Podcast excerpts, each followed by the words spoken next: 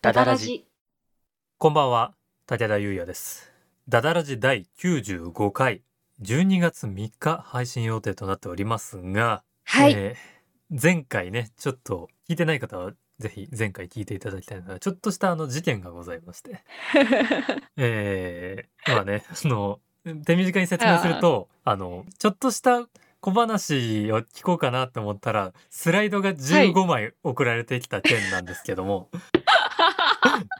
はい、えー前回引き続きですね、えーそうですねアガリスクエンターテインメント取材であり、脚本は家い演出家の富坂優さんに来ていただいております。よろしくお願いいたします。です。はよろしくお願いします。い、よろしくお願あいりしがます。とうございます。今回もよろしくお願いします。前回またはい、最後の最後にいきなりいろんなも のをいはい、えいえいえ。えー、すっでごい楽しみです、このスライド。はい、ちょっとね、あの、めちゃくちゃ気になるんで、ちょっとオープニングトークの間にね、ざっくり、あの、はい。あらまし説明したいと思います。はい。今回ですね我々、えー今テーマとしてお便りのテーマをね、えー決めて、うんうんえー募集させていただいておりまして我々のラジオがええ3年目に突入しましたので、題して「3はい年目のまるくらい多めに見ろよ」というテーマでええお便り募集しております、まあ3年目じゃなくてもいいから、はなんかあの多めに見てほしいものを送ってくれたら我々が多めに見るよっていうお便りなんですけど、富坂さんも何かないですか、って聞いたところこんなスライドが送られてきたんですね。はい。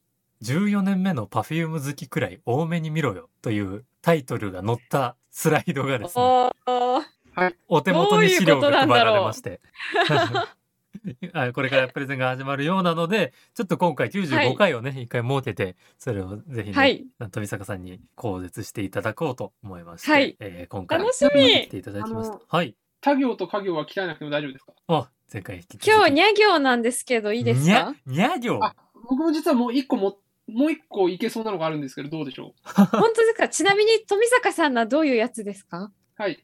信信長殿も信長殿なら、ねね殿もねね殿だ。よど 殿も。あうわーー、いいえんじゃないですーえーかちょっと待ってくださいねヨド殿もヨドの、ヨド。これ時代劇とかだったらありそうな気もするんですけど、そうですね。ただこのセリフ言う人って誰なんだろうって思って、うんうん確かにそうですね。信長の家臣だったら親方様って言いそうだし、うんああ、確かにそうですね。このセリフを言い得る立場の 人って、どう確かに信長殿って誰が言うんだろういないですよね。まあだから時代劇とは限らずねあの信長という名前のね、声優さんもいますからもしかしたらその人を丁寧に言う人がいたらね殿って、はい、はい信長殿も、ねね殿淀殿準備はよろしいですかはい、はい、じゃあ行こきますちらの信長殿も信長殿ならねねどももねね殿もねね殿だよど殿もよど殿だというこの早口言葉を3回お願いいたします。三回はお願いいします行きます信長殿も信長殿ならねね殿もねね殿な淀殿ももう淀殿だ、ね、信長殿も信長殿ならねね殿もねね殿だ淀殿ももう淀殿だ信長殿もも信長殿ならねね殿ももうねね殿だ淀殿ももう淀殿だあ3点ですよーね。3三点ですよ。三点っ今てことはないでしょ日の君は3点なんだよ。言えてるところもあったでしょいやいやいやい や、いい敵が過ぎるんだよな毎 回ななんだこれなろう開き直るんじゃねえよ。言えてるところもあったでしょじゃないんだよ。いやー3点ちょっとです。あわかりました。ん逆にな、はい何の3点が残ったのか 気になりますけどね。最初の信長は噛んでなかったから3点開けた。それじゃあもうちょっと配分高くないです か文字数で言ったらさ、いくつ言わないの ?3 点なの意義があるなぁ。はい。ということで、はいえー、ダダラジ95回スタートです。はい。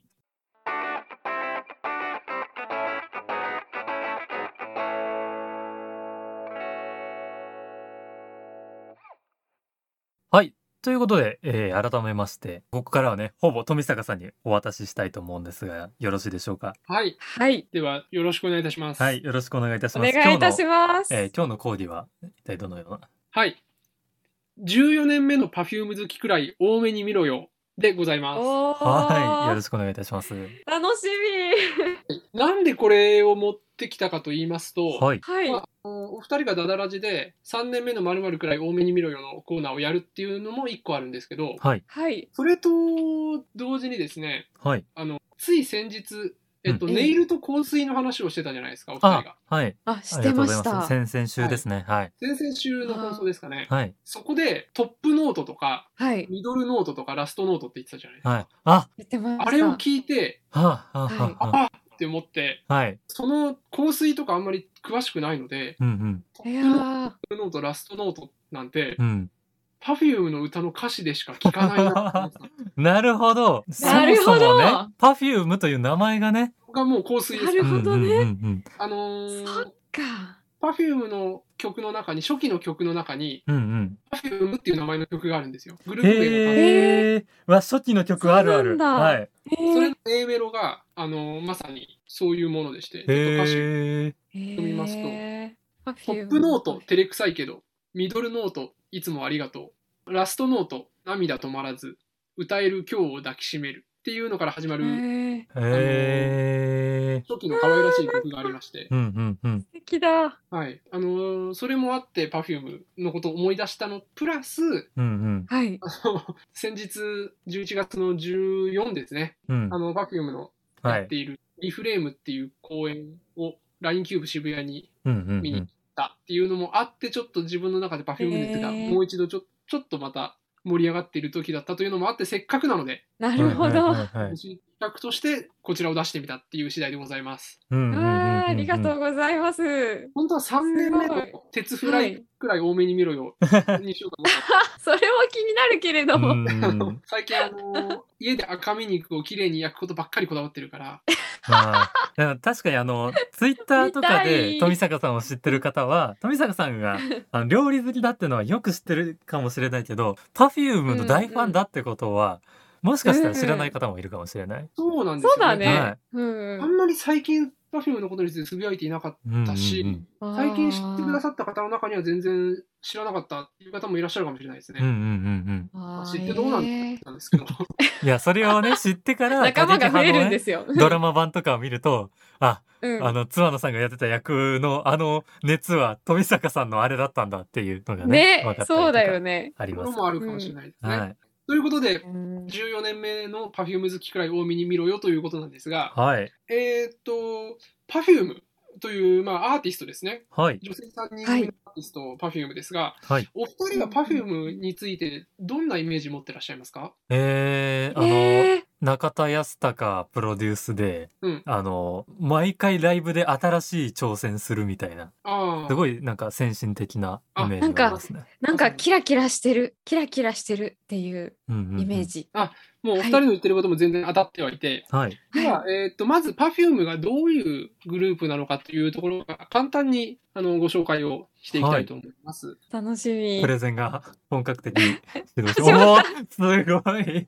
Perfume とは、プロフィール、あーちゃん、カシウカ、ノッチからなる3人組ユニット。はい。 2000年にえーまで結成し、2005年にメジャーデビュー。うんうん7年にシングル、ポリリズムがブレイク。うんうん。独自や楽懐か曲、しい。ダンス、MC などで多方面から評価を得る。うんうん近年の代表作あに映画「ちはやふる」の主題歌「フラッシうんうんうん。ュ」ドラマ「東京タラララ娘」の主題歌「東京がある」など数多くのヒット曲がある。うんえー19年2月より自身4度目のワールドツアー、Perfume ワールドツアーフォース、フューチャーポップを開催。同年4月、世界最大級の音楽フェス、こちら2019に出演。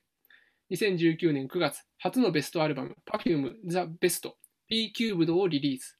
2020年2月、同作を携えて全国4大ドームツアー、Perfume Ace ツアー 2020P キューブドを開催した。ということでございまして、はいはいはそうなんだ。という、まあ、概要はこれ今あの、公式サイトのところにあるものをちょっと拝読してたんですけれい。ども、うんうんうんあーであえーのメンバーがですね、まさに先ほど読んだ通りなんですが、この3人組でございます。うんうんうん。カシユカこと、歌手のゆかさん。おーすごい。あ、すごい。 1988年12月23日、広島県出身。のっちこそとうな、んだ。大本彩乃さん。1988年9月20日で広島県出身。で、おあ腹ーちゃんこと細い西脇彩香さん。うん1989あ年ー2月15日生まれで、同じく広島県出身と、うんということで、広島出身の同い年の同学年ですね、うんうんの3人がああ、結成したユニットでございます。へえ、そうなん。だ。そう全なん然で知すらよなかった。僕は1985年生まれなんで、 3つほど年下なんですけれども、うんうん僕はもう先輩だと思っていて、うん。おー。えー、ついつい Perfume 先輩と書いてしまったりすることがあり ます。広島出身でもなければ、はい。僕別にあの広島アクターズスクールに通っていなかったので、いなかったんですが、なのに先輩。 Perfume 先輩とこう、敬意が溢れてね、しまうときが。込めて呼んでいる部分がある。はい。うんまなあ、そるこほら辺どを。ひっくるめてですね、うん。はい。あの、はいお話できたらと思うんですが、はい。はい、ということで、えーカシウカノッチアーちゃんというこの3人で形成されているグループでございます。はい。で、このあー並びですけど、今この並びになってるのは、たまたま公式サイトとか上のプロフィール画像に並べただけで、特に誰が真ん中でとか、うんうん。なんかあんまり順番とか決まっていないと。うんうんうんうん。そうなんだ。 3人お決まりの挨拶がありまして、はい。並んで下手から、この今の順だと、カシウカです、ノッチです、アーちゃんです、3人合わせてパフュームですという挨拶あがーえ決まりとなー、っておりえますー、あそうあなんだ。ああー、聞いたことあるかもしれない。はい。うんうんうん。ということで、こういうお決まりの挨拶があるっていうことからも分かる通り、まあ、アイドルグループ、うんうこんう現在でもコーギーのアイドルグループだと思うし、うんうん。デビューした時は本当にアイドルらしいアイドルグループとして出てきた女性ユニットでございます。はい。えー、そうなんだ。はい、ということで、Perfume の成り立ちを簡単に、うんうんうんあうのん。気になりますね。わご説あ明いたしますすごい。歴史の授業みたい。はい、Perfume の成り立ち、はい。 2000年春、歌手ゆかこと歌手のゆかさん、ノッチこと大本彩乃さん、あーちゃんこと西脇彩香さんが、スピードに憧れて、広島あスピードか。で入賞いたしまーした。あー、なるほど。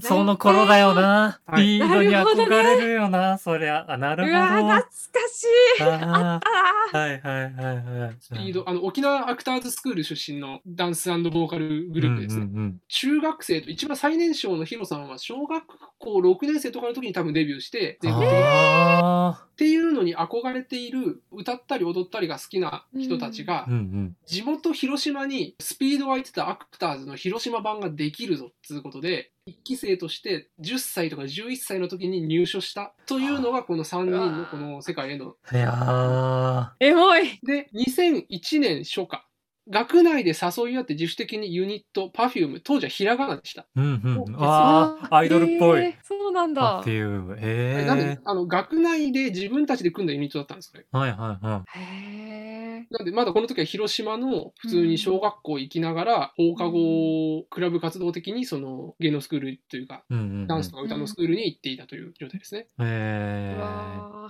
ーで、なんて愛2000らしいん年だ。 3月。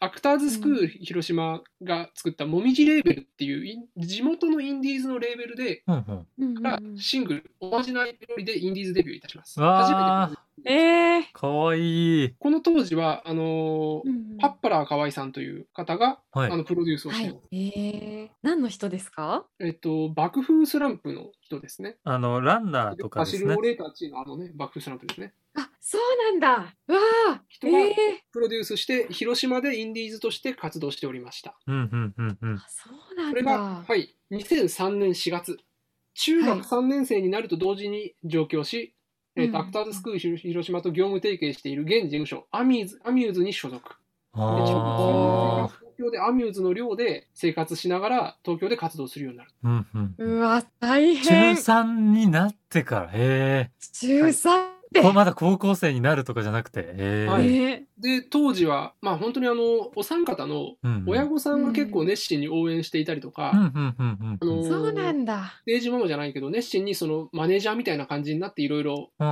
んうんで全面的に後バ押しックもアあッったプんしですてねやっていたっていうのもあって、うん。結構もうずっと目指してたみたいですね。へえ。活動するっていうそのうは。なんだ。で中3になってアミューズに所属して東京で活動し始めると。うんうん。うんそして2005年9月シングルの「リニアモーターガール」でメジャーデビューと。あーなんかもうこへのーこの名前がちょっともう Perfume としてうのんなんか打ち出し方ね、をちょっと決め始めてる感じが。そうですね。あ思りまっすねた思った。 2005年の間に、はいあのうーん。プロデューサーの中田康隆さんっていう現プロデューサーと一緒にやるようになって、うんうんあのまあ、あー全国区で売ってるけどインディーズでいくつか作品を出した後に、うんもうメうジャーのレーベルで取り扱ってもらって出そうって言ってリニアモーターガールでメジャーデビューしたと。んうんうんあー、そうなんだ。はい、そして2007年7月、うんうんはい。はい、えーっと、まだ未発表だった、てか CM 用に作られた楽曲、ポリリズムが公共広告機構うん AC ですね、と NHK が共同であーあの作ったリサイクルキャンペーンの CM、うんリサイクルマークはエコはいマークのテレビ CM に採用され、で、本人も出演し、これが大反響になると。うーん。そうだったんだ。もう、ね、大爆発ですよね、この時にね、はいここからうん Perfume の快進撃が始まり、はいはいえー、と2008年4月、初はいのオリジナルアルバム、ゲームがオリコン週間チャートで、あ週間時が違いますからね、週間チャートで1位を記録。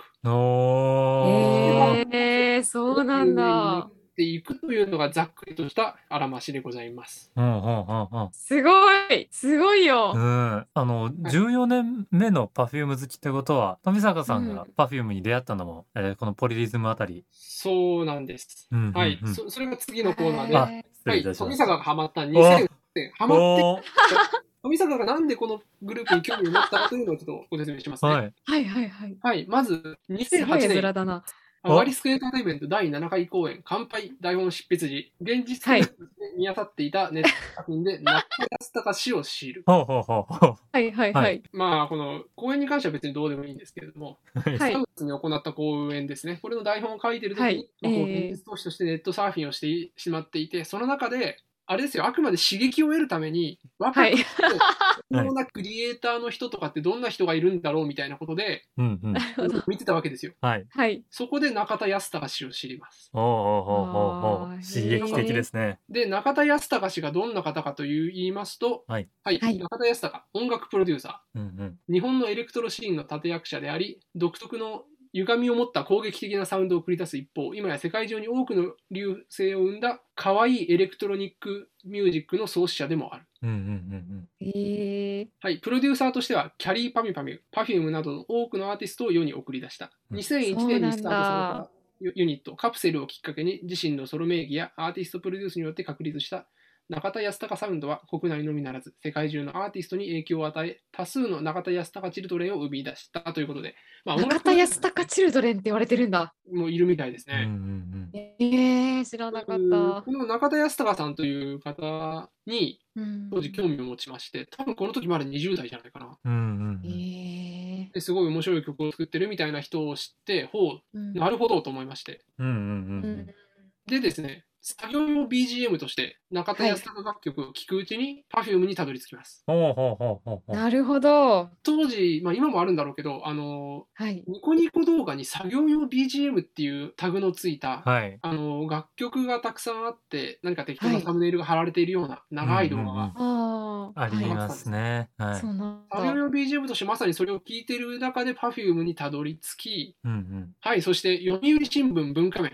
ポップスタイル、うんうんうんはいこれのウェブ版で歌丸起きてポルシェ対談という伝説の対談がありまして、おほうほうほうほうほうおワはイいプスの歌丸さんとロマン・ポルシェのオキテ・ボルシェさんという人がですね、はいサブカルのなんかそうのわ論客ですよ、はいが Perfume について語っている、あのうん読売新聞の文化面のその、なんだっけな、土曜の夕方かな、の夕刊かなんかに出てるやつがあるんですけども、語へうんってたんですね。で、それは紙面がちょっと足りなすぎるということで、ウェブ版で何万字かなんかのインタビューが ドわあカンって上がってるのを見つけえたんですよ。へ えこれまだ今も読めるんで、広報に。台本そうなん執ですか筆にそんなものを見つけてしまったわけです ね歌丸オキテ・ポルシェ対談って検索していただくと出てきます。ほうほうほうほうこれで、はいあの興味を持っていた Perfume への評価を論理的に裏打ちするとともにうんうんグループアイドル全般なるほのど基礎教養を得ます。ほうほうほううんグループアイドルというものをね。アイドル文化っていうものにあんまうりん触れてきていなかったんですよ。はいはいはいはい。ああ。自分がその中学高校とかの時に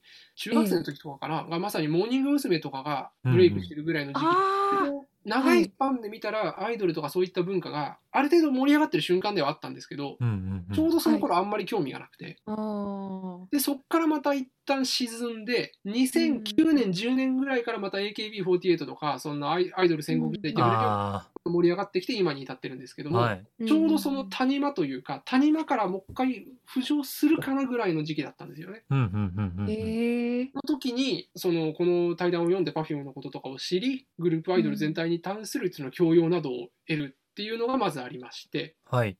はい、ちなみにこの歌丸さんという人ライムスターの歌丸さんですあね、あ、かっこいい。あはい。あ、かっこいい。ただただかっこいい。大和田さんも大好き な。グループライムスターのラッそうでパー、また TBS ラジオにてあー月曜から金曜の18時から生放送されるワイド番組「アフターシックスジャンクション」を担当するラジオパーソナリティうん。 1989年大学在学中にマミー D と出会いライムスターを結成活動初期の日本にはまだヒップホップ文化やラップが定着しておらず日本語ラップのやり方どのような内容のラップをすればいいのかなどの方法論をマミー D と模索同時にライター業などを通じてヒップホップ文化音楽紹介を行うことでラップヒップホップの支持層を獲得していくという両輪で奮闘精力的なライブ活動によって道を開き今日に至るまでの日本ヒップホップシーンを開拓牽引してきたという方ですねおーすごい。と同時にこのライムスターの歌丸さんがやってる、今「アフターシックスジャンクション」というラジオ番組やってるんですけど、それの前身の「ライムスター歌丸のウィークエンドシャッフル」っていうのが多分始まって1年目とかだったんですよ。あー、なるほど。えーほうほそううほうなほうんだ。この対談をきっかけに Perfume についての理解が深まって興味が深まるとともに、はいライムスター歌丸への系統が俺の中で始まります。なるほそど。うな同んですか同時 にね。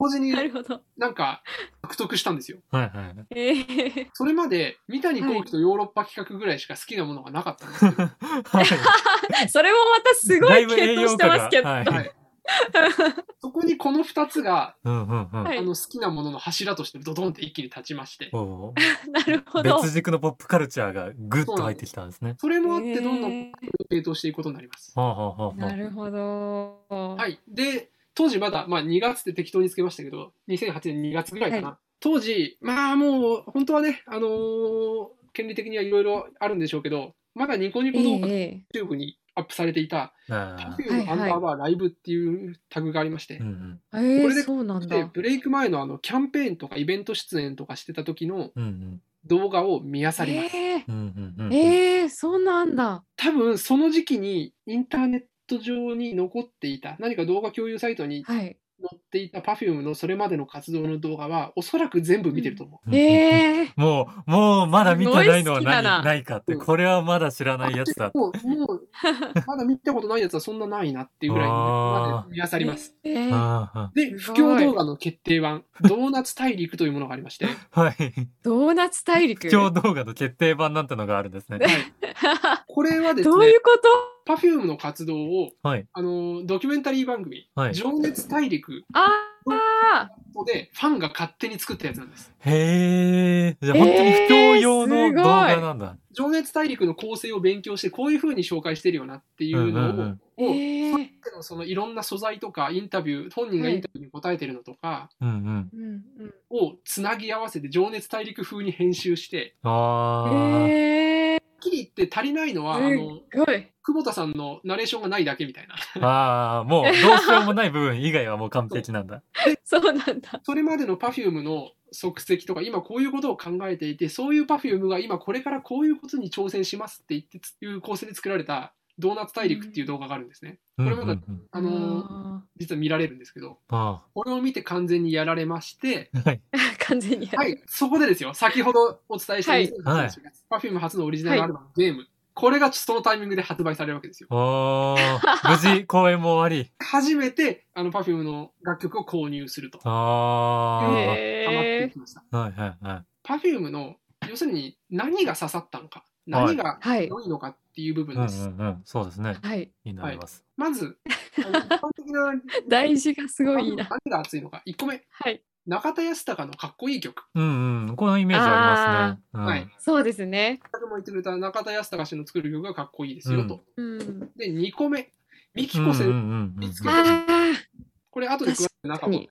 はい。うんで3つ目、ライゾマティクスによる最先端のテクノロジー演出。うん。これもなんかね、密着番組とか前見たことあるな。はいすごいですよね。うん。 4つ目、まあ、それに応える本人たちの技術と意識の高さ。はあ、はあはすご5い。つ目、ここまでは一般的に言われてることなんですよ。あはあ、はい。はい一般的に。なるほど。はい。はい一。般的に何が熱かったか。はい。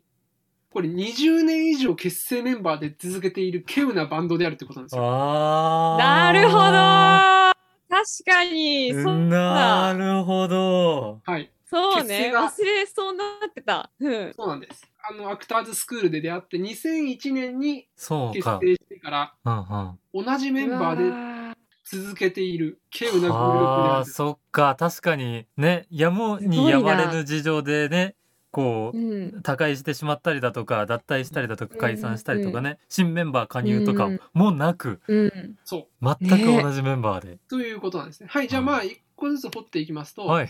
中田康隆のかっこいい曲。はい。はい、えーっと、まあ、先ほど紹介した中田康隆が Perfume にいろんな曲を作っててかっこいいんですけれども、うんうん。うん、これの魅力としてですね、はい。えーっと、まず、ピチカート5の系譜のテクノポップ路線のうんうんうん可うん。愛らしくて楽しくて上がる曲。うんうん。ああうんピチカートファイブいわゆる渋谷系って言われるやつですね。そうですね。うんあ中田康隆が初期本当にもうビチカート5のフォロワーみたいな感じで、あのカプセルっていう自分たちうんうのんうんやってて、ーうんそこを、あの、上京したばっかりの Perfume のマネージャーですね。うんうんミューズうのんうんただそのマネージャーも、それまでアイドルグループとか若い女の子のグループなんて手掛けたことがなくて、うんうんあーバンドしか手掛けてなかったって人らしいんですよ。うん。へえ。なるほどアイドルに専門じゃなかったんだ。はい、ロックバンドのマネージメントしかしてなかった人、へえ。ええ山本さんっていう当時のマネージャーで、まあ、今もマネージメントしてる人なんですけど、はい。それもすごいなあ。ーはい。はい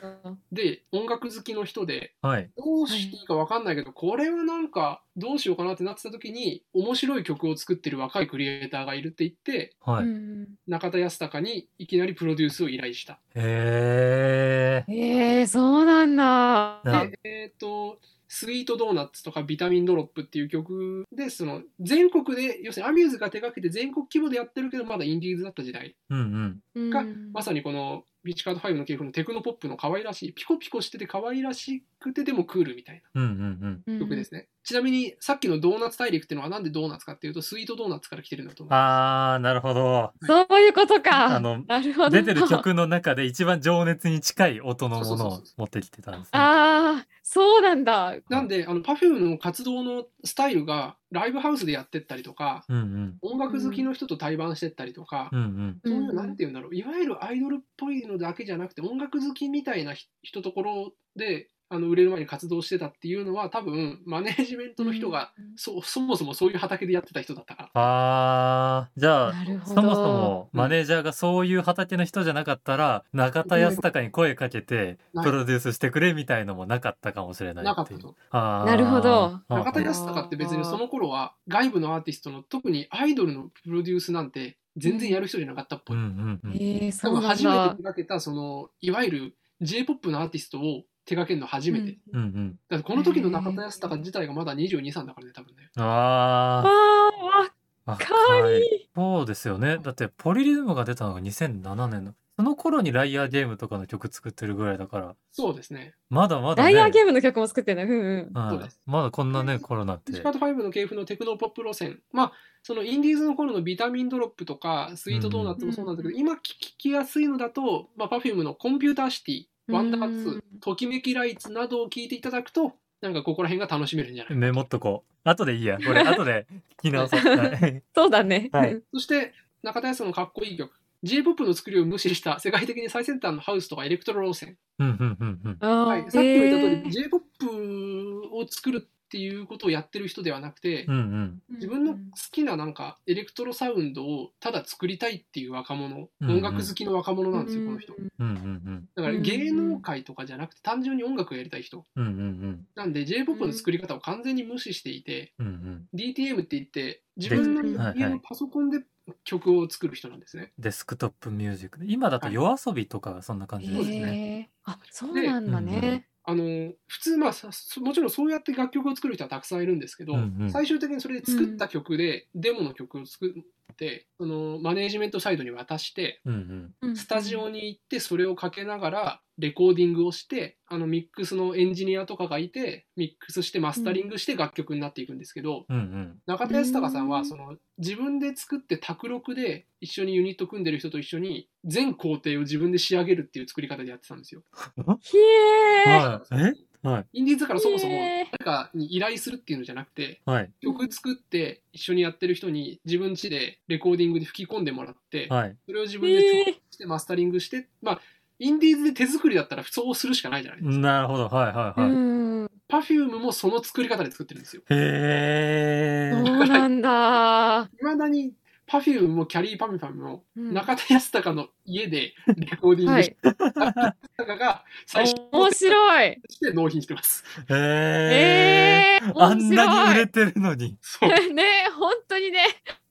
ていう J-POP の作り方を無視してるんですよ。そもそも作業工程も無視してるし、うんうん作りとしてポリリズムの中に、うん。うんポリリズムっていうのがその複数のリズムが同時進行していくっていう、あうんうんうのん、用語みたいなんですね。ああ、ポリが複数のってことなんですね。そうなんだでねそれがまさに。顕著になってる部分っていうのは基本的には四つ打ちの曲なんだけどそれうがんうん顕著になってるのが感想と言っていいのか、ああああ、なんかあのサンプリングみたいなボイスが入ってるとこさろれでてすなねん。かうんうん。ポリループと呼ばれてるループしてるところがあるんですよう曲んうんうの中んに、うんううん。ーん。あの一般的に CD とかで J−POP として売るとこれあのなんか故障したんじゃないかって思われるからこれやめた方がいいああ。へそもそもアイドルが絶対歌うようなタイプの歌じゃないと、ー。うんうんうじゃん。ないっていうので突き返されたんだけどいやアミューズの人にちょっといやこれはですねって交渉して無理やりそれをねじ込んだりとかもしててすごいなええー、そうなんだ。情熱がすごい。作りを無視したあの世界的にイケているとされるやっぱりハウスとかエレクトロの路線をやりたいっていう人なんですよ。うんうん。音楽として売りたいっていう。発揮されてるのが Perfume の曲だと2008年「ゲームっていう、まあ、オリジナルのね最初のアルバムに出てきてるメジャャー初のアルバムの時からやってるんですけど、ー。うんうこの「んゲームっていう曲とか「エッジって曲うんうん。あと「うん If You Wanna」っていうのは2006年か10 2000 2016年か17年ぐらいにうんうん結構最近に出した曲なんですけどうんうん。だからテレビでもやってたんですけどサビが歌じゃないっていう。えどういうこと感想みたいな曲のところがサビになるから、へえ。あのね、ここんれな多分歌あるんだね。あの YouTube とかにも上がってるから見てもらえたらと思うんですけど、はい。大変乗りづらいです。ああ、だからもうえー J-POP のよくある A メロ、B メロ、サビっていう構成になってないっていなうっ。てないので、ううんんうんうん。サビに当たる部分が歌ないんで、うんうん。あお客さんはな慣れないとすごく、おーってなるっていう曲。あー、でもすごい2016年、最近なんかたまに、あ、ここでサビ入んないんだうんみたいのあるけど、うんそれもうすでうんうにんその5、6年前ぐらいにやってた。いそうですね、2017年ねかな。うんやー、曲まあ、ここら辺が要するに中田康隆と Perfume のそのバキバキ系というか、うんうんエレクトロ路線のかっこいいのに振り切ったあんまり歌じゃない感じの曲ね。うん。うんうんうん。ああ。で実は中田康とかとっても美メロの人で美しいメロディーうんうんの人であると、うんうん。ピコピコしてたりとかその、うんうん。バキバキしたダンスミュージックをたくさん作ってるんだけど実はとってもメロディーにこだわってる人でうんうんうん。それえがえ。発揮されてるのが「セブンスヘブン」とか「ドリームランド」っていう曲ですね。こうんうのんセブンスヘブンとかはとっても美しいピアノの旋律から始まる曲なんですけど、これはぜひイントロから印象的なので。で、あのーまあ、そこのセブンスヘブンっていうのはポリリズムの B 面ですね。カップリングの曲ですね。へえ。そうなんだ。はいまあ、ポリリズムとかそういうなんかピコピコしたかっこいい感じのうんうん作ってる人だったんですけどメンバーに対してこういうの好きっしょって言ってうーん。いい感じの曲を作って出したと言われていうる。んで、あのーこういうなんていうんだろうそのアクターズスクール出身の Perfume なので、まあ、ブラックミュージックの流れは組みつつうんうん歌い上げる感じの、歌って踊るだけど歌い上げるディーバ系の歌い方をするようなうん。うんうんうん教えをされている人たちじゃないですか。うん。うまんあ、スピードもそうだし、そうですよね。なんですけど、そこで習った人たち、Perfume のメンバーは、うんう。うんんこの中田康隆のテクノとかの人間味とか情感を込めないで、うん淡々と歌ったりとか、それをループさせたりみたいな、うんうんクールな方向で、かつ、生身っぽさを感じさせない曲に大変戸惑ったらしいですね。へうん。え。あ今までいや、そうよね。小学生の時からやってて、中学、高校ぐらいまでずっとやってきたことが、うん。ガラッと全ての常識が覆されたと。ー。うんうんうん。ああ。歌い上げていかに熱量を込めて情感をたっぷりに歌い上げるかっていうことをやってる人たちが、いやうんそこそういうかあの感動を込めないで淡々と歌ってくださいみたいへえ。な、喋るみい。たいに歌ってくださいとか言われて、そんなこと言われる の。 はいまあ今思うと22、3の人が14ぐらいの人にそれを言ってるっ ていうあすごい絵面だ な。そんな空間だったと思いますけど。ーうわで、まあある程度それをやっていく中でカプセルの存在とかして Perfume の人たちも中田康隆の曲が好きになってったんですけど、うんうーんうんうん。でっていうのは経つつも中田康隆が Perfume のメンバーにこういうの好きっしょっつってなんかうんうんいい感じの美しいメロディーの曲のをうんうん。作ったと言われているのがセブンスヘブン。いやーへーはい、で中田康そう隆なののかあの魅力の中のもう一個実は歌詞がすごく評価されるべき人であると。うんうんうん。そうなんだ。はい、パーフェクトスター、パーフェクトスタイルとか、あとシークレット、シークレット。うんう。うんんあと、キャリーパミュパミュの曲とか聞くと、実は歌詞ものすごく、ただ構成が面白いとかこだわってるとかじゃなくて、実は歌詞でめちゃくちゃ熱いこと言ってる人なんだっていうあーそうなんだうのんがわかります。えこれパーーフェクトスター、パーフェクトスタイルっていうのが出たのが、ポリリズムの前なんですね。あうんうあ、ん爆発する前に。はいはい2006はい。年に出てる、うんうんう。うんん。コンプリートベストっていう名前の、うんう。うんん。ベストじゃないんだけど、ベストみたいな感じのタイトルなんですよ。もうう、んそうですね。ベスト出すほどいっぱい曲出してないとねま。だ2006年、ね、 7年うん。うんうん。要するに何かと言いますと、はい。うん。ある程度もうアミューズで預かられて、はい何年かやってきてるけど、はうい。ん。まあ、正直売れてなかったわけですよ、そんなに。はい。うん。メジャーデビューして、リニアモーターガール、コンピューターシティ、エレクトロワールドっていう3部作で出したんですけれども、うん。うんセールス的にはそんなでもない。あまあ、そうですようね。んその J-POP の流れを組まずにやってきたわけですもんね。だし、まだその頃っていうのは、グループアイドルが世間的に全然流行っていないから。ああ、い一あー回こう波が落ち着いちゃってる時だったモから。ーうんうニンんグ娘。がドそうカなんだーンと盛り上がって、うん一回沈んでから、うんうんアイドルブーム、2009年、10年のアイドルブームになる前の状態なので、ああう、ん売れづらかったな、そもそも。はい。ななるほ。ど。っていうのを受けて、そはいのアミューズで、その Perfume が上京した時に、あの歌ったり踊ったりするグループがいくつか抱えられてたと、若い女の子の。はうんい。なんだけど、ちょっと上の世代のそのグループとかが、どんどん解散したり、活動が停止したりとかして、要するに会社的に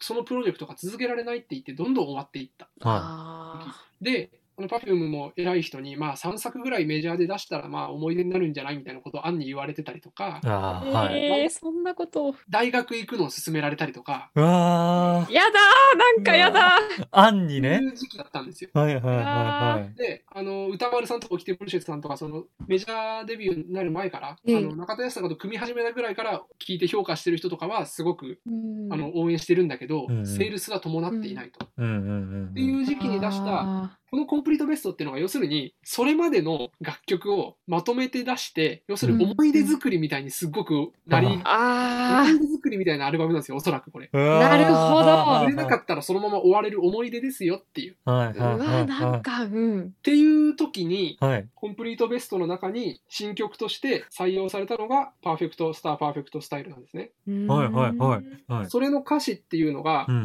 ん I still love 君の言葉がまだ離れないの。あの日あの場所で凍りついた時間があ、あ、会えないままどれくらい経ったのかな。あきっと手を伸ばしてももう届かない。あ、はいはいはいうんうは い。わーあ、聞いたことある。はいはいはいはいはい。これはあのーファンの人がうんうんあのとっても評価してたし実は応援してたんだけどもう届かなくなっちゃったねっていうアイドルに向けて歌ってるように聞こえる歌なんですよこれ。うわーそうなん。だあと今も大切なあのファイルそっと抱えたあのままとかうんうんうんうんうん。もう届かないあの頃につのスターについて歌っているみたいないやー、えーだってもって思いを馳せてる歌みたいなええ明らかにそのそんな歌詞なんですよね。そっうて。いうのをそうなんだそのタイミングで放り込んでてうんうんううん。ん意地悪なのかうまいのか、意地悪ってことはないと思いますけどうんっいやー。もていうのだったり「うんシークレット・シークレット」っていうのが、うんうんううん。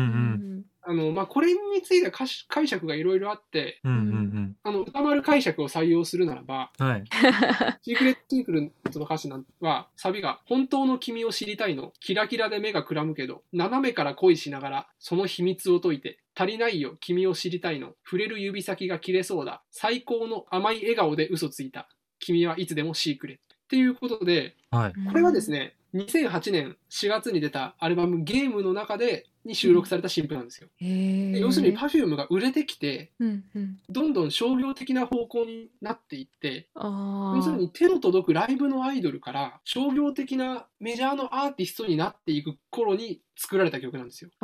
あでこれがあファンがそのどんどんキラキラしていくけど、ー。はーい。うん自分の手が届かないところにいなくなってしまうんじゃなくてはうい。ん売れてって手が届かなくなるアイドルについて歌ってるというかうんううんうんん本当の私ではない作られた虚像みたいなうん。うんうんうん。マネキンみたいな、なんかそういった、その手が届かないシークレットなものにどんどんなっていくみたいなことを暗喩してるんじゃないかみたいな。ああ、ライブスター歌あーそうな丸んだ論解釈でだは。っはたねいはいはいはい。っていうのだったり、あ深いなあとこれ Perfume のじゃないんですけど、別アーティストうんうのんその、キャリーパミュパミュのファッションモンスターとかつけまつけるって変な歌なんだけど、うんか可愛らしくて変な歌なんですけど、うんつけまつけるっていうキャリーにかの曲に関しては中田康子はあのストレートにエモいことを歌ってるんですよ。そうなんですかはい、それこそ本当にここ23年いろんなさ世界的に風潮としてさ高まっているさあの女性をエンパワーメントするような曲とか映画とかっていうのがすごい増えてるじゃないうん女性の自己を実現したりとか勇気づけたりするような、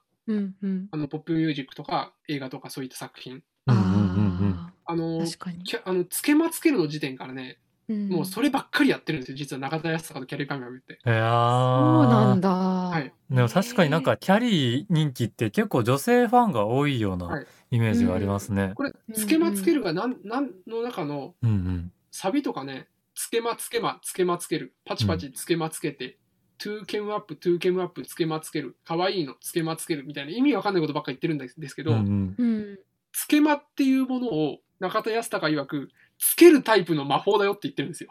ああ、なるほど。はつけるタイプのマえーそしてつけまって解釈してて、い。はい。まあ A メロで言ってるんですけど、いいな、いいな、それいいな、パッチリパッチリ、それいいな、いいな、いいな、それいいな、気分も上を向く。バッテリーと一緒にねあ。ーそういうことはか。いはいまあはここはよくわかんないんですけど、つけるタイプの魔法だよ。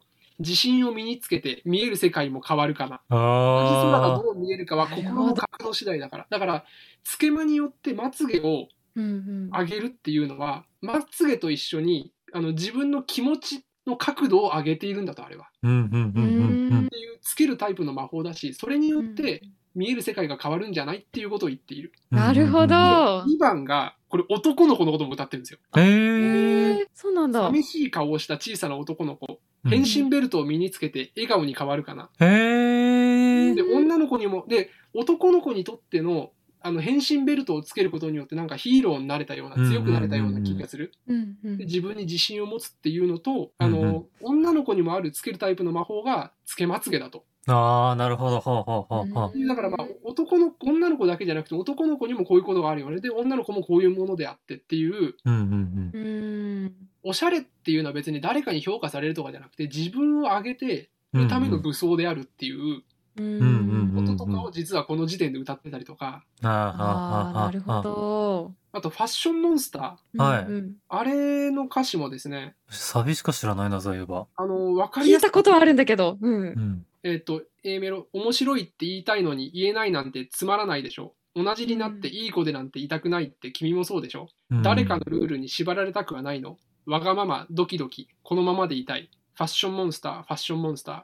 この狭い心の檻も壊して自由になりたいの。ファッションモンスター、ファッションモンスター。っていうように、要するにファッション、まあ、これはもうつけまと本当にそうだ一緒だけど、うん人と同じとかじゃなくて自分の好きなものをつけたいっていううんうん。あで自由に生きたいうんうんーうんただ普通に生きたいのに変なことってつまらないでしょ決めつけないでいい子でなんて言いたくないって君もそうでしょで誰かのルールに縛られたくないのわがままドキドキこのままでいたいうん。うんうんってうんいう要するに自分の好きなものを身につけるっていう自由さとかううんをん歌ってる曲なんですよねああ、なるほど。歌詞がねすごく評価されるっていうかっこいい曲のがバミュの魅力ですよっていうはいそうだなねるほどね。再現なキロワッチったよああ、もう時間だねっていうやつになっといたうこと。で 授業だっここでみきこ先生の振り付けとステージングた。はい。。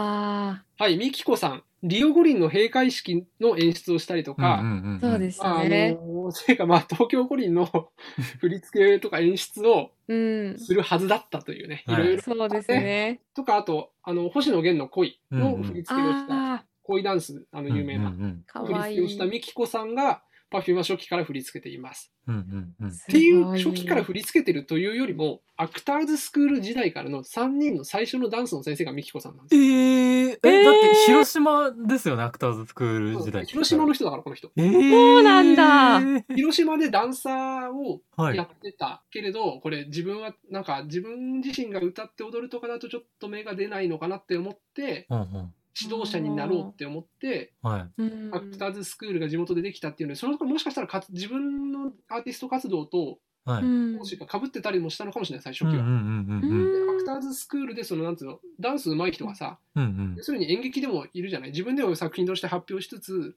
うん養成所とかの指導者にもやってるって人いるでしょ。うんうんうんああいう立ち位置の人として、Perfume と知り合ってるの。へーそうなんだ。で、熱いな。最初のダンスの、3人の最初のダンスの先生だから、多分この人に全部仕込まれている。うんうんうん途中で、その、ミキコ先生が、うんあの Perfume を手掛けるようになって、アミューズの会長に言われて、ちょっとニューヨーク行って勉強してきたらって言われて、で、ニューヨーク行った期間とかもあったんだけど、その頃もすごビい。デオで振り付けをやり取りしたりとかしなうんがへら、うーん、 Perfume の振り付けをつけてる人、すごい。ライブの演出をしているっていう、まあ、この人の振り付けとかステージングうんうんううんん、があるからって、まあ、4人目の Perfume みたいなもんですよね。この人そうですよね。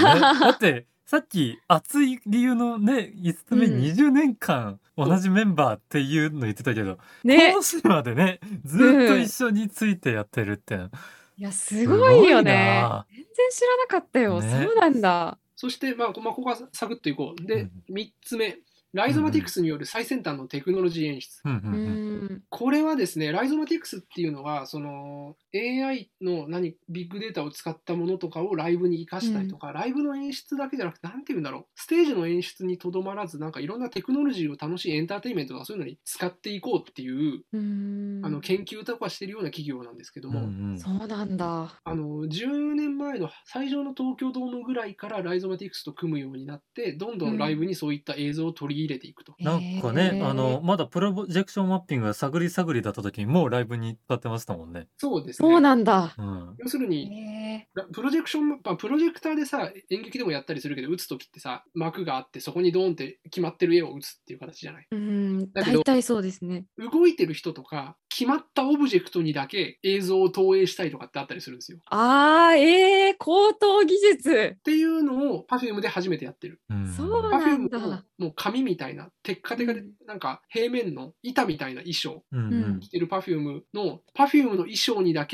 うん、映像が当たるようなうんうんああ、なるほど。 やつをやってそれでカンヌライオンっていうそのなんか映像とかその CM とかのあのショーを撮ったりとかうんうんうんあとは、あうの、んサウスバイサイス、サウスウエストっていう、アメリカでやってる、イケてる音楽の祭典、うん。最先端ののところでやった、ストーリーっていうパフォーマンスがあるんで、これはもうね、ぜもう見てもらうしかないです。そう、見て、見てくれって。て 見てくれとだけ書いて あ る。なんかね昔見たそのライブ演出のドキュメンタリーみたいので、うんそのプロジェクションマッピングの話やってて、うんえーって思ってししかもに動いてる人間に合わせることは無理だから Perfume のメンバーたちにぴったり動いてもらうっていそうう。です。まさに、あサウスバイサイスウエストのでやったストーリーっていうのあで、それがそうなんですね。はい。ーあ、えー、もう演者たちすごいにぴったり動いてもらうしかないっていう、うんうんうんとんでもねえ演出をかけたっていうので覚えてましたね。説明したんだけど、あの、ステージにうんうん映像を映す網戸みたいなうん可動式のスクリーンを、可動式のスクリーン。まあ、これはもうじ、この当時は人力で動かしてるんだけど、うんううんんにいろいろ映像を映すと。要するにあの舞台暗くして、うんそれだその等身大の動いてる Perfume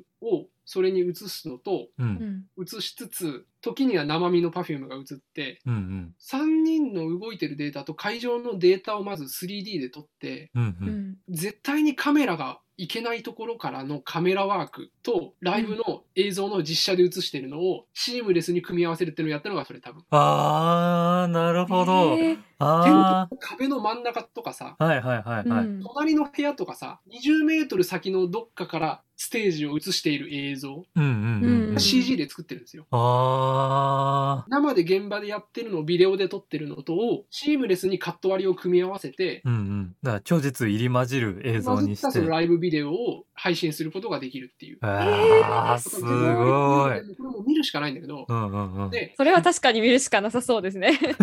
うんそれはそれを実現させるためにはその技術もそうなんだけど映像でさあのその 3D の CG で作ってありえない角度からのやつをさ CG で再現して映してるところと実写の映像に戻った時にずれたらダメじゃんうんうん。あ、ここ、なんか別の映像だったんだなってバレちゃいますもんね。だから、うん 3D の CG で、あの自分たちのデータを取り込んだ時と全く同じ同じ動きをしてないと絵がつながらないんだよああ、なるほそうど。ですね。そう、そうなりますよね。全くうん同じ,、踊りができないとダメ。もう理論上はわかるんだけど。それをやれって言ってそうやってるんですよね。のとか、あと、Perfume のリフレーム、こも れを見てくれとしか言わないんですけど、うなんか、見てくれが2つ重なってい る。もう、あの最先端のテクノロジー演出でここがこうこうっていうスライドが来るかと思ったら見てくれっていう、ね、すごい見てくれ熱。いリフレームはですね、はいあのーまあ、この間も見てきたやつなんですけど、はいはい。あの、アーティストのライブには珍しく再現ものなんですよ。再現ものうんプログラムが決まってて、はいあああああそうあの、Perfume の今までリフレームっていうのがこのタイトルのリフレームし直す。あーあーしてるっていうもので、Perfume の今までの全データ、うんうん楽曲データであり、ライブのデータであり、映像であり、逐一、なんかいろんなデータをスキャンされてるって言ってたんだけど、ー。うん他の人に。そういったものを使って、今までのデータをかっこよく再構築して、これからの Perfume はこういうことにしたらいいんじゃないかみたいな、要するに生っぽいショー、あのーライブじゃなくて、本当に作り込まれたショーなのよ。うんうんうんうんうんああーだから、でっかいスタジアムとかじゃなくて、ホールでやるみたいな感じの。あはあはあはあショーで、ここにそのライゾマかける Perfume のテクノロジーのかっこよくてすごいってやつが全部詰まってるんで、へえ。って思うんですけど、これあの2019年に最初にやった時のやつが、ネットフリックスにそのライブのが出てます。ええあ、そうなんです Netflix そのラか。イブ見られるんで見てください。あじゃえーああもう 明日見ますはい、明日休みなんで見まあすと順番がおかしくなっちゃった。あと NHK 紅白歌合戦2015年のピックミアップを見てくれ。これまで見られるのかどうかわかんないけど、はい。はあはあはストーリーでやったありえない角度の CG と生の実写の踊りをあはいシームレスにつなぐっていうのを、まあ、紅白歌合戦の全国で放送している生放送でそれやってるんですよ。いやーすごいねえすごテい。レビなんてまた勝手が違うだろうにうんなんで、ここら辺はちょっとぜひ、もう映像を見てみてください。なるほど。見ないとわかんないってことですよね。そうですね。うん。えっ、とね、4つ目がね、ちょっとね、あの、 はい。サイトが間に合ってなかったんですけど、まあ、さっき言っちゃったけど、はいそういったテクノロジー的な要請に応えるやっぱり3人のうんうん技術と意識の高さ。うんううんうんん。で、あの3人、単純に踊りとかもすげえうまいっていうのは、わ分かりやすいのが、Perfume のパフォーマンス見てもまあ普通にすごいんだけど、うんうんはい。えっとね、まず Perfume の定点のダンス動画があります。はほうい。ほうほ JPN ツアーっていうのの時の「スパイスっていう曲があるんですけど、うはういんうんこれは3人のことを定点カメラで撮った動画があります。定点カメへえ定点カメラライブ映はい像をライブ映像なんだけど、定点で撮ってるやつがあるんで、これとか見ると彼女らがうまいってのが分かるのと、うんううんんあとは Perfume の人たちが TikTok うんうんのはい。アカウント持ってて、はい TikTok で流行ってる動画をカバーしてるんですよ。へええーそうな贅んだ沢で、YouTube とかにもそれ載ってたりとかするんだけど、へえはあはあはあはあ草野球大リーガーがず来たみたいなずるさがある。うんなるほどうんうん そのなんかあのアマチュアとかね楽しくこうなんか流行ってるぜみたいなのやってるところにねいきなりうん隕石が降ってくるみたいな それはないぜって思うんだけど、それ見ると、うんあすごい、やっぱすごいんだな、この人うたんちうは。んうんうんああと個人的にそのライブの時とかのメイキングの動画とかそれこうそんリフレームこの間見た時すごい前の方の席だったんだけどーうん。メイキングとかそのちょっとしたそのライブの裏側とかが透けて見えて感じることとしては、え我々と同じことをやってるんだよ結局と言いますとステージやってる人はすべからくみんな多分同じことをやっててあ練習して場当たりやってゲネやってことやってんだよあ。なるほど。うんうんうんで床はバミってあるしうんう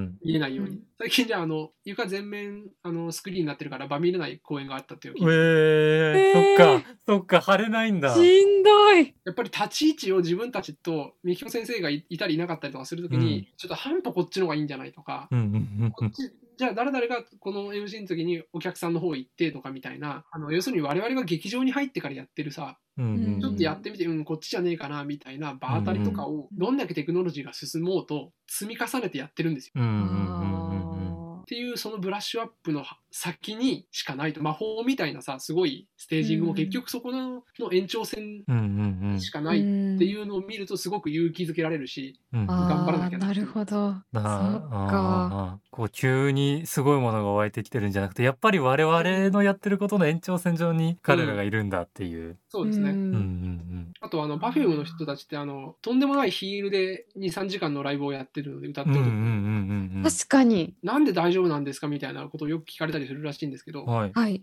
大丈夫じゃないらしいです。あ、そうなんだあ。気合なんだ。え気把合握でしやばっっててやっるてかんらだライブ終わった後はその何個でもあったりとかするツアーだと、ダメ出しを聞くときにバケツというかなんていうの縦長のさ細いゴミ箱あるじゃんはありますあり ます。あれに氷水を入れてその中に足突っ込んでアイシングしな がらやばい。話聞いてるとかあライブ終わった後はちょっとヒールで歩く負担を減らすためにだい3人とも台車で運ばれるとかでかいやこーばい。へとやってるらしいです。やばい。大変すーぎる。へーなんかね格闘漫画で余裕な試合だと思わせ て脇入った瞬間にすげえうーってなってるみたいなみたいな多分そんな感じ。あわかる けど。ーなねるえほどね。プロだな髪型をねあねの、本当にね。髪型を変えないっていううんうん、ああもう3人の中で決まりとしてやってるらしくてあー確かあ。にそうなんだ。確かに変わってない、一見の人になんとなく黒髪でストレートの人うんうん、短くてボブの人パーマの人っうんうん、ていう風に覚えてもらえるようにそこら辺の大きい枠は変えずにいるらしい。ああ、へー記号化するためにそああ言われてみればそうだね。っていうようにですね、はいそのうん。でそれを誰か偉い人に言われてやってるんじゃなくてはうい、んうん。これはそれを自分たちで組んだユニットで自分たちで決めて自分たちで勝手にやってるんだよ。わへあー。確かにそう何です、ね。が熱いかの5つ目20年以上結成メンバーで続ける稀有なバンドであるってこと、要するにあ1歳の時に自らの意思で組んだユニットなんですよ Perfume って。ああそーっ確かかに。そこに戻るんだ。今日から君たちね何じゃなかくしらのプロジェてクトがあってうそんこうんうんにオーディションで、まあ、それも立派なことだと思ううしんうんそうんれはそれで尊い部分もあるんだけどう、んううんんその枠に入っていったんじゃなくて、うんうんそういうプロジェクトに合わせにに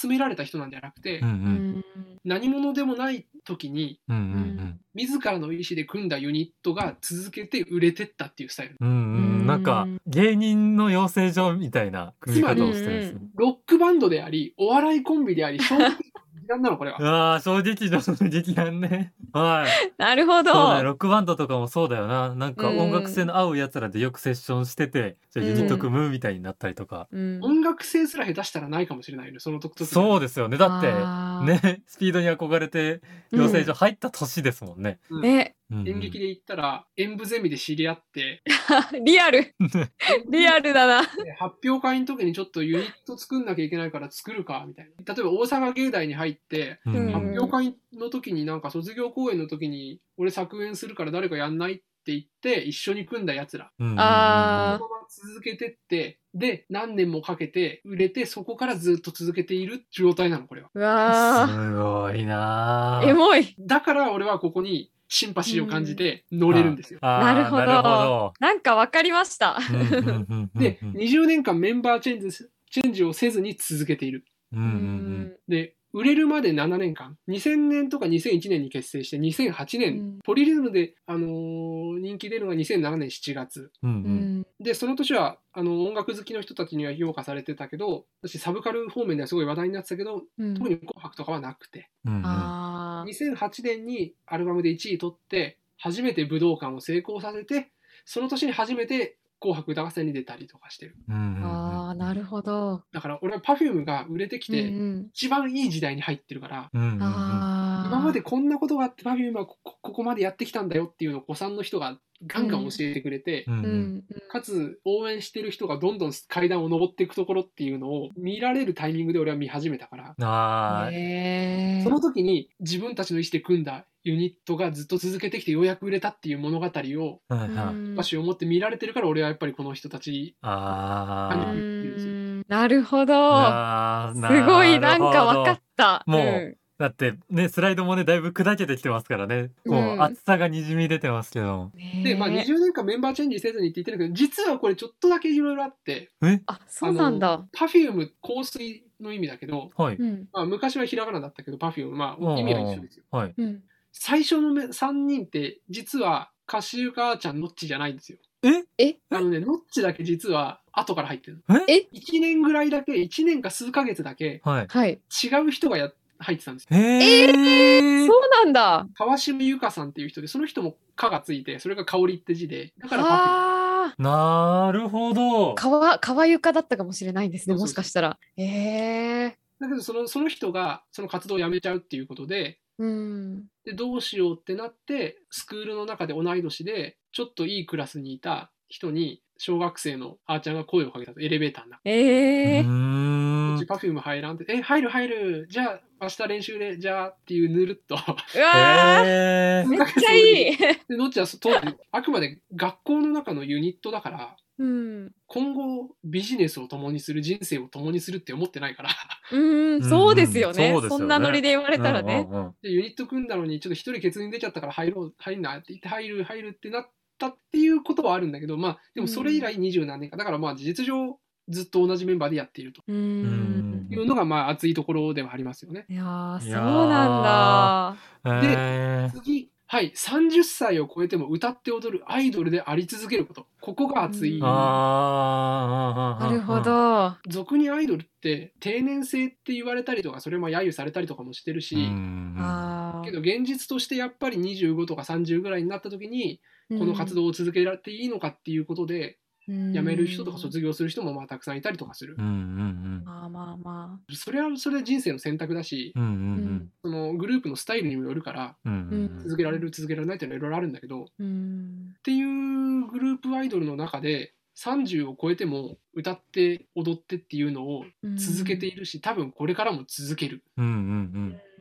そしてそれがいろんな今までやグルアイドルがやってこなかった領域を開拓しているとうんうんうんうんいう意味で希望であり開拓者なんですよね。うんうんうんあ多あ分音楽フェスに出たアイドルは Perfume が初めて。ーそうなんですそかっか今フェスにそうなさんだいろんなうんあうんうのんグループアイドルの人が出るってさそんなに珍しいことじゃないというか、うんうんうんー確かにはい乃木坂の人が出るとか、うんうん欅坂の人が出るとかなんかいろいろあったりとかするけど、その当時はやっぱり音楽フェスとアイドルグループっていうのは2008年とかの頃は全くそのなんていうのお互い別の世界だと思ってやってた。あそのうんアイドル的な売り方と音楽性ってものは別のものとしてそう売られてたっていうところなんだけど Perfume がそのマネージャーの方針というかうんうんうん興味関心もあっていろんなライブハウスでやったり音楽関係の人と対バンしたりロックバンドと対バンしたり。あーとかっていうインディーズ時代とか売れない時代をそれで過ごしていたっていうのもあって、うんうんうんへ2008年にロッキングオンじゃないな、なんだっけな、サマソニーに出たのかな、最初。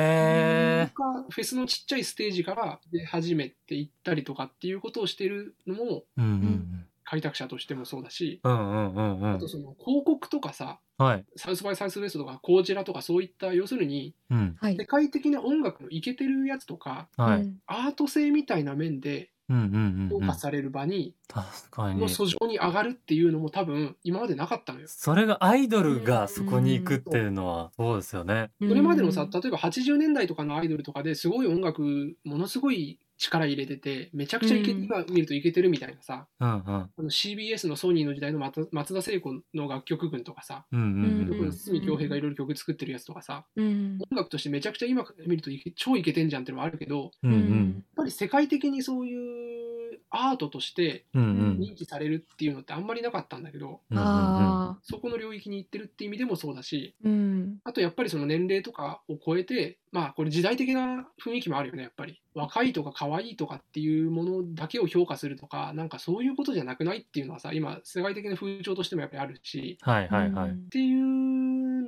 のの後押しもあるのかもしれないけど、多分これでずっと続けていくであろうっていう開拓者なんですよね。なるほ正直ど。、東京オリンピックの時に、明らかに Perfume は名言はそんなしてなしてたりしてなかったりするけど、うんうん明らかに意識してて、東京オリンピックの開会式を。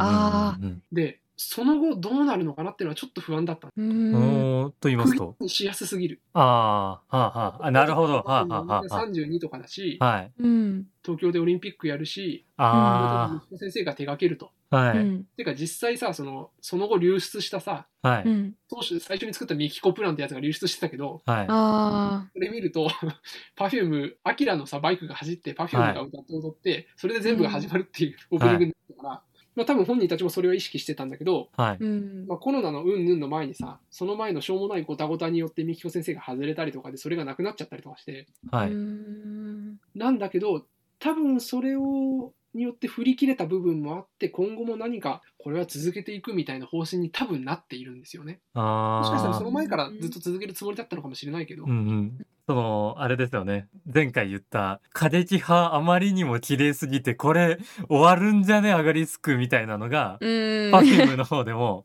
なんか、そういう雰囲気があったと。あったのかもしれない。うんうんうんうん。なるほどってねいう。ような、なんていうの、20年以上結成メンバーで続ける稀有なバンドであり、かつそれで続けていくうんうんうグん。ループでうあろうとん、いうことで、私は尊敬の念を込めてこう読みますと。はい Perfume 先輩と。おーなるほど。ここで戻ってくるわけです戻ねっ。ということでございま一す。周回った。こりゃ、そう呼ぶわ。ああ、なるほど。では、見てほしい動画はい。はあい。りを、あ、まとめが。あ、まと違めう、がねまとめじゃない。さっき出てなかったやつもあるな、はいちょっと。ね。ニコニコ本当動だ画ねのドーナツ大陸をまず見ていただきははいい。その後、まあこれもね、本当はダメなんですけど、ちょっとこれだけは許してください。あの、Perfume の武道館のライブを NHK でやったんですね。ははい。い。 2008年11月にやった武道館のライブを、はい。年明けてすぐぐらいかな、確か。うん。に NHK でたまにさ、ライブとかの音楽を、ライブを丸々放送したりする、あああ、ありますね。はああ。れで Perfume の武道館ライブを流したの、うんい、はい、はいはそれの時の終盤にインタビューコーナーがあって、い。はい。はい。本編終わった後に本人たちのインタビューがあって、うんうん。はい。その後アンコールのな一番最後の曲をうんうん。流すっていう構成だったんですよね、その番組が。うんうんうんあうんあ、ええ。それのインタビューからはい。アンコールの最後の曲までのところが、あのちょっと違法なんですけど、YouTube にこれあって、あ、そうなんだ。 Perfume の動画の中でもしかしたら俺一番好きかもしれない。うへえ。ん。当時二十歳の Perfume、うう。んんうん。 13年前ですよ。若い20歳の Perfume が、これからどうなるんでしょうね、みたいなことを語ってたりします。ポリリズムから2年ぐらいですよね。あの1年後だね。あ、1年後。はあ、はあ、はあうんうん。の Perfume が10年後とか20年後とかどうなっちゃうんでしょうねみたいなことを語ってるっていうのをうんう。うんん。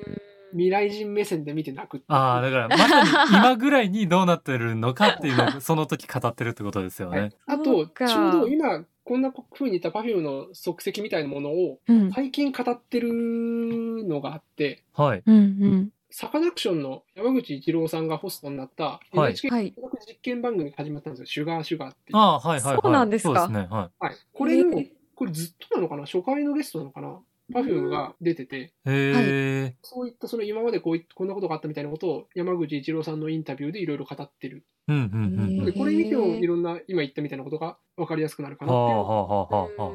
復習にちょうどいい。そういった今までを経て、うんサウスバイサイスウエストの Perfume のストーリーとか、うん。うんううん。ん。あとリフレームの中の、はうい。んこれ書い書いてなかったんですけど、ネットフリックスで見られるリフレームの時の最後の曲であり、その次に出た本物のベストアルバムが出たんですうよ。ん。 E キューブドっていうのが出て、はいはい。その時の収録曲でチャレンジャーっていう曲が出てきたんですね。はい。うん。これはリフレームの最後の曲として、チャレンジャーの1番だけ多分パフォーマンスしてるんだけど、はい。うん。これをぜひ見てもらうとなんですが、これ、この曲だけ聞くと、ちょっと J-POP っぽいんですよ。へえ。うパんフュームの曲にしては。うんうんうん特。に、リフレームっていう最新のテクノロジーを使って、今までのパパフュームを切り刻んで再構築するみたいな、要するに、イケてる側のサイドなの。うんうんうん。盛り上がるとか、純烈的とかじゃなくて、クールでイケてる方面のショーなのう。うんうんんの最後に披露するには、ちょっと J-POP っぽくて、いいこと言ってるけど、ちょっといなたい感じの。パフュームらしくないみたいな。うん。まあ、そういう面もあるんだけどね、そういう面もある曲もあるんだけど、で、それっていうのが、中田康隆が昔、他のアーティストに提供した曲に、アレンジとか全部作り直して、メロディーだけとかにアレンジし直して、うん。歌詞を新しく書いて Perfume に作った曲なんですけど、へえ。ちょっと歌詞だけ、えっと、まあ、We are Challenger, We are Challenger みたいなのが続いて、ずっと願ったって変わらない、絶対なんて決められない、きっと考えもつかないことは誰も教えてくれない。だから僕らは止めない挑戦者、心のモーター回して、眩しい期待がいつか君を、君を燃やす。僕は若すぎて意味が分からずにいたけど、夢を見捨てないで、涙で未来がぼやけても、今しかできない。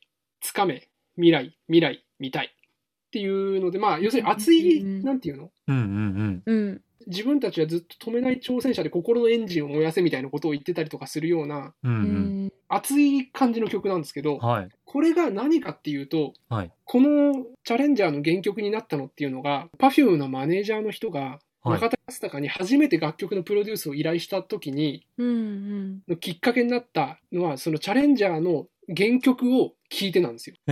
えほ本人たちとかしかもしかしたら最初知らなかったのかもしれないけどー、、はうい、んその中田康隆にプロデュースをお願いするきっかけになった曲をはい、ううん、ん今の Perfume に作り直してうん、うん。 Perfume でありそのチームの人たちってのは心のエンジンを燃やして見えないことに誰もやったことないことに挑戦してる挑戦者だよねっていうのをうん、うんうん歌詞にして、ベストアルバムの時に新曲として出しているやつ。うん。いやリそうなー、んだフレームの最後にやるっていうのがすごくいあいいなと思って。っあっへつえあそうなんだていう文脈を踏まえてリフレームのうんう動ん、画を、あの今言ったこの4つとかを見てからリフレーム見てもらうととても熱いですよ。いやなるーほどそれは確かにその時点でねその未来をつかもうぜみたいな歌って、まあ熱いけど、うんあ今これ出すのかじゃなくてそもそも未来つかもうぜってした時に出した曲を作り直して、うんそこがきっかけだったんだってななんだろうマイルストーンみたいにそこで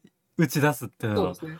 あつだから今ここでもう未来掴んだよねっていう確認でもあるわけですよね。うんちなみに初の武道館の時には披露して、その武道館ライブの翌週に発売した曲が「ドリームファイターっていう曲なんですけどい、、はい、うん武道館の時もそれはそれで Perfume にとっては今まで一番大きな目標だったんですよ。うーんね武道館ライブって言ったらねなんかやっぱりうん目指すとこみたいな、ありますよね一。番でかい目標を達成した時のアンコールで披露したのが「ドリームファイターっていう曲ではい、 うんまだまだこれからですよみたいな夢をつかむとか最高を求めるのはいまだまだこれからですよっていう曲をその時に新曲として出してますう。おー、えー、あっつかっこいいやばいちょっとパーカー脱ぎますねあっ つえそんなにめっちゃそんな今上にかがいってますよ。あーダメだあのねオタクはねオタクの語りを聞くと一緒に熱くなっちゃうんです よね。あっつなのでといねう、はいようなことで文脈で Perfume をとても好きになってもう14年ほど経ちます。なるほど。なるほどね。はいまあまあたまにねね ちょっと落ち着いてます。見てたりとかもしますが多めに見てくださいというはい。これはもう多めに見るほかなくないか。いや、もう、これは、多めに見るどころか、もう、ありがとうございますっていうい感や本当にじなもんうですけど。熱いパフューム愛がもうすごい伝わってきてやも本当に。う。まあ、もとのりあえすず、ごい形式としてね熱量だったあの、うん我々、このね、お題に対してね、ちゃんと形式を守らないといけないので、そうですね。多めに見ます。多めに見ます。はい。全然多めに見ますお願いし。まもすう、これからもね、15年目、16年目、20年目と、パフュームが活動を続ける限り、一緒にね、応援してください。というこ好とで。きでいてほしいね、はいもうねこれだけの熱量で語る好きなものがあるって本当にすごいことだと思う。いやー、ちょっと、やばいな、うんやばいな。まあ、多めに見てくださいっていうのは、あれだ よね。あのー大きい目に見るもそうだし、はうい。ん、なるべくたくさん見てほしいっていう意味でも多めに見てほしい。なるほあどのそういう意味もあったのか。 なパフューム好きを多めに見てほしいし、パフュームを多めに見てくれよっていう。はい。るほどね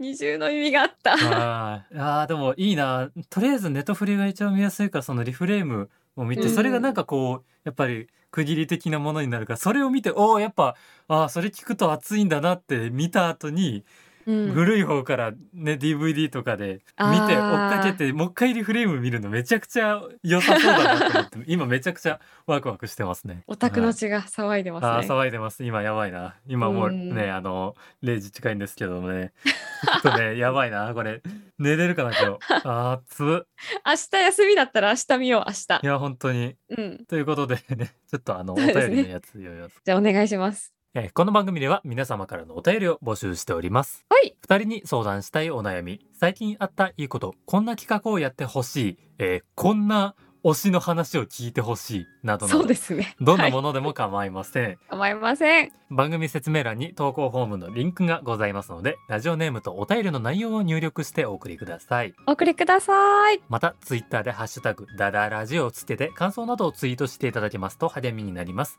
ぜひぜひご活用ください皆様からのお便りご感想をお待ちしておりますお待ちしております。さあということでねまさかの2回にわたって富坂さん来ていただいて本当にありがとうございましたありがとう本当にありがとうございました。まだあの他にもね、講義させてください系はあるんで、おおおおおおなんだろう三谷幸喜作品、はいすごそこれを見ろ。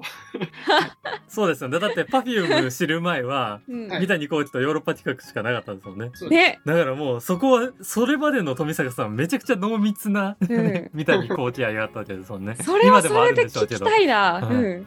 多分それスライド14枚どころじゃ済まないんではあ。多分次は前後編になり ますあ本当になんかもう前期の単位取るぐらいの気持ちでいるんだけ ど三谷幸喜概論そう概要 授業だね1年で必ず通らないといけないやつね そう必修なのいやいいですねちょっとねまた日を明けてねそれもあのはい、またまたぜひ。はいは聞かせていくださいずれまたはい、はいということで、えー、年の瀬も近くなってまいりましたあとねダダラジも何回かというところですが、えー、とええ三坂さんは今日は本当に来ていただいてありがとうございました、はい、あありがとうございましりがとうございま。たしはい、では、えー、ダダラジ来週もやりますのでぜひぜひはい聞いてください、ということで、えー、今週のお相手は武田優也と大和田厚さと富坂優でした。また来週お会いしましょうおやすみなさいさよなら。おやすみなさい